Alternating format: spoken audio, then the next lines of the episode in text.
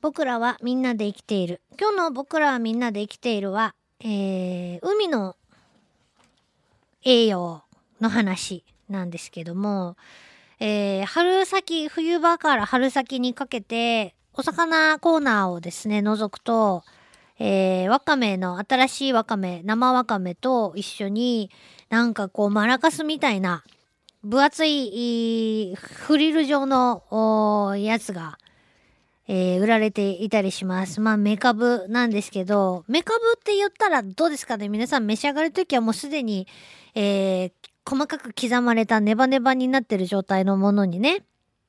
こう、お酢とかいろいろ醤油とかかけて召し上がることが多いかなと思うんですけど、今の時期だけそうやってもう、まだそんな加工がされていない、えー、生のメカブが売られている。これですね、わかめと同じように、最初はなんかこう、何色って言ったらいいかな？何色って言ったらいいかなあれ。うーん。焦げ茶色っていうかね、そういう色なんですけど、熱湯にパッて入れた瞬間、もう綺麗な緑色に、ブワーって一瞬で変わるんですよね。もうすごい面白いんですけど、わかめも同じですよね。売られているわかめのその生じゃないやつは、すでにもう一度お湯にね、入れられて色が緑色に変わってるやつが売られてたりしますけど、で、メカブを初めてお湯に入れた時に、わあ、わかめって一緒やんと思ったんですけど、ちゃんと改めて調べたらびっくりしたんですよ。なんでかっていうと、メカブってわかめやんっていうことが分かったからなんですね。えー、皆さんご存知だったでしょうか？要するにですね、わかめが杉菜なら、メカブはつくしにあたるものになるみたい。どうやらわかりやすく言うと。わかめのですね、まあ、あの、わかめは海藻なんで根っこはないんですけども、岩とかにくっついてるその付着器ですね。えー、まあ、わかりやすく言うと、わかめの根元から、あみょこっと出ているのがメカブで、えー、生殖細胞、細胞じゃない、生殖細胞が集まった場所、えー、なんですね。うん。ってことはまあ、杉長わかめなら、つくしはメカブやなって思ったわけなんですけども、えー、すごい、ぬめりが特徴です。ね。うん。で、これですね、まあ季節限定で1月から3月ぐらいしかね、生のメカブは出回ることはないみたいなんですけども、えっとね、もうすごいこれまたですね、あの効能っていうかね、成分とかが体にどう作用するかなっていうと、ちょっと体体みたいになってますけど、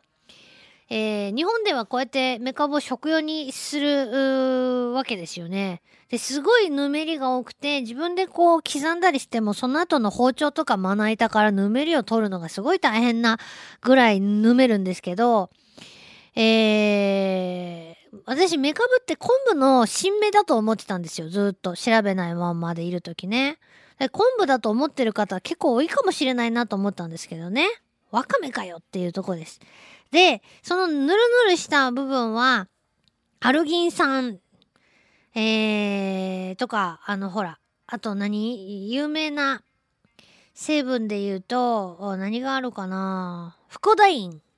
ねえー、これ食物繊維の一種。それからわかめ、メカブには要素が多いことも有名ですし、ナトリウムとかカルシウムとかもね、いっぱい入ってるということなんですけど、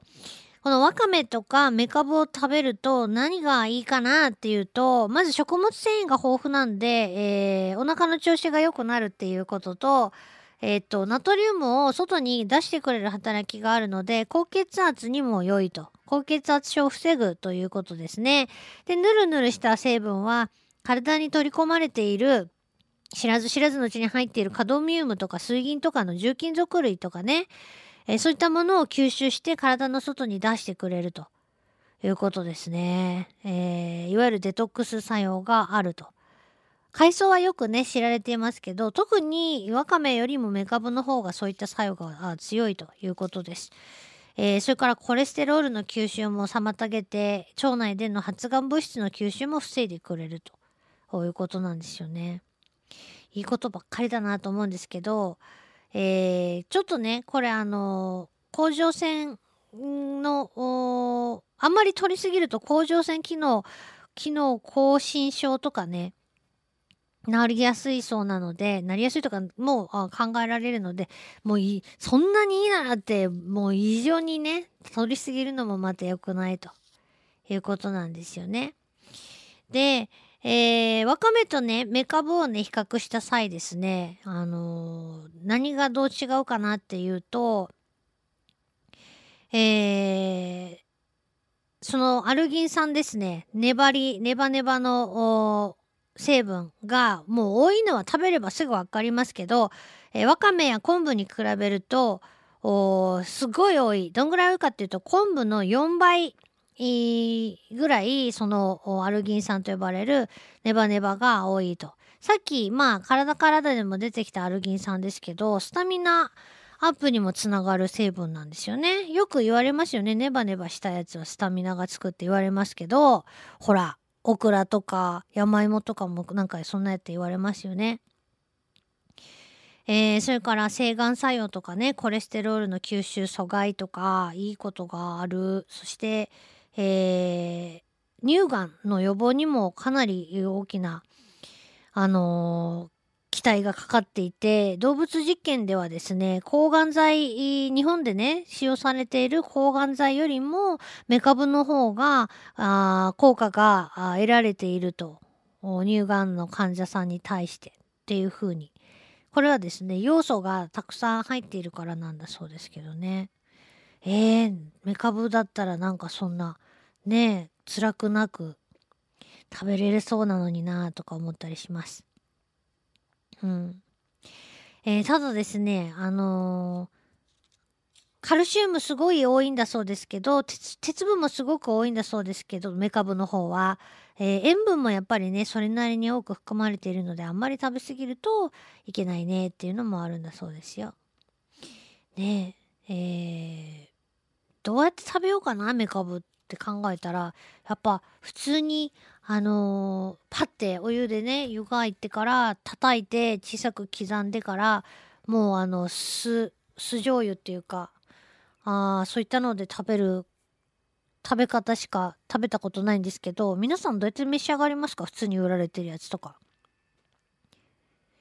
えー、納豆に混ぜたり酢のまあ酢の物はそうやけどあのえっ、ー、とお吸い物に入れたりとかっていうね食べ方もあるみたいですけど、納豆に入れたらなんかさらに倍って感じで、歯ごたえも出てくるし、美味しいかもしれないなと思います。えー、で、メカブはその生のメカブは今の時期ぐらいまでしか出回らないですけど、今はもう乾燥メカブとかね、そういったものも、えー、あって、使いやすくなっているということです。あの、私も実際買ったことあるんですけどね。そしてね、あのえー、っと、何やったかいな。えっ、と、は、今、すいません、言おうと思ったことが飛んでしまったんですけども、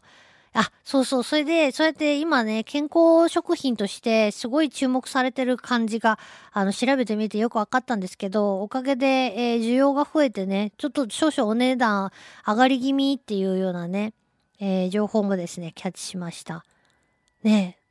私が初めてメカブ生のやつを食べさせてもらったのは、何でもこう、いろんなものをですね取ってきて食べている っていう言い方はなんかおかしいですけど、えー、自分で食料をですね食べれるものをたくさん知っている、えー、知り合いの方からですね海で取ってきたメカブを分けてもらったのが最初であんまりにもその最初から刻んで売られているあのメカブよりも美味しかったので本当に驚いた記憶がございます。そして、あの、今度ブログに載せようと思ってるんですけども、えー、生のメカブをスーパーで買ってきて、お湯でパッて茹でたら、ちっちゃい、えっ、ー、と、頭から尻までが1センチないぐらいの細いですね、ザリガニみたいなやつが2匹そのひだの間から出てきたんですね。で、これは多分、割れからだなと思ったんですけど、えー、なんかね、七節みたいなやつなんです、海の。で、マリンワールド行った時に最初見た時は水槽のガラスの内側にへばりついてゆらゆらしてたんで、のを見つけてですね、なんだこいつと思って調べたら割れからっていう生き物だったんですね。えーそれがですね、お湯で茹でたもんですから、真っ赤に色がカニみたいに変わっちゃっててですね、もともと最初水槽の中で見た時は透明っぽいやつだったんですけど、茹でたら赤くなるんですね。それで、えーあ、ワレカラがおると思って、写真に撮ったんですけど、あの、我か、我から食わぬ商人はなしっていう言葉があると、最初に我からを調べた時にね、えー知ったんですが、そうやって昆布みたい、昆布とかメカブとか海藻にくっついてゆらゆらあの生きてる小さな生き物なんですが、えー商人、お坊さん、おね、修行僧の皆様たちとかお坊さんとか、あのえーお肉というか動物は食べないという食生活をしていらっしゃいますが、そんなあ僧侶の皆様もですね、えー昆布とかを食べてる時に知らない間に我からは絶対食べてるよっていうぐらい昆布とかそういったものにくっついてる知らず知らずに食っちゃってるよっていうですね。まあそういう言葉の例えで、えー我から食わぬ商人はなしと。いうことでね。どんもう知らず知らずにやってることがあるよねっていうね。ことなんですけど。まあ違う解釈もできると思うんですけども。そういう生き物もねついでに発見することができてちょっと嬉しかったです、まあ、皆様もよかったら、えースーパーとかでね見られた際には召し上がってみてはいかがでしょうか。以上僕らみんなで生きているでした。Love FM Podcast. ラブ f m のホームページではポッドキャストを配信中。あの時聞き逃したあのコーナー。気になる DJ たちの裏話。ここだけのスペシャルプログラムなどなど続々更新中です。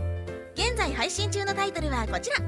Words around the world. 僕らはみんなで生きてる Busan Hotline. ミュージックプライマリー4ポッドキャスト君が世界を変えていく。ハピネスコントローラー。スマートフォンやオーディオプレイヤーを使えばいつでもどこでもラブ f m が楽しめます。私もピクニックの時にはいつも聞いてるんですよ。Love FM Podcast. ちなみに私はハピネスコントローラーを担当してます。聞いてね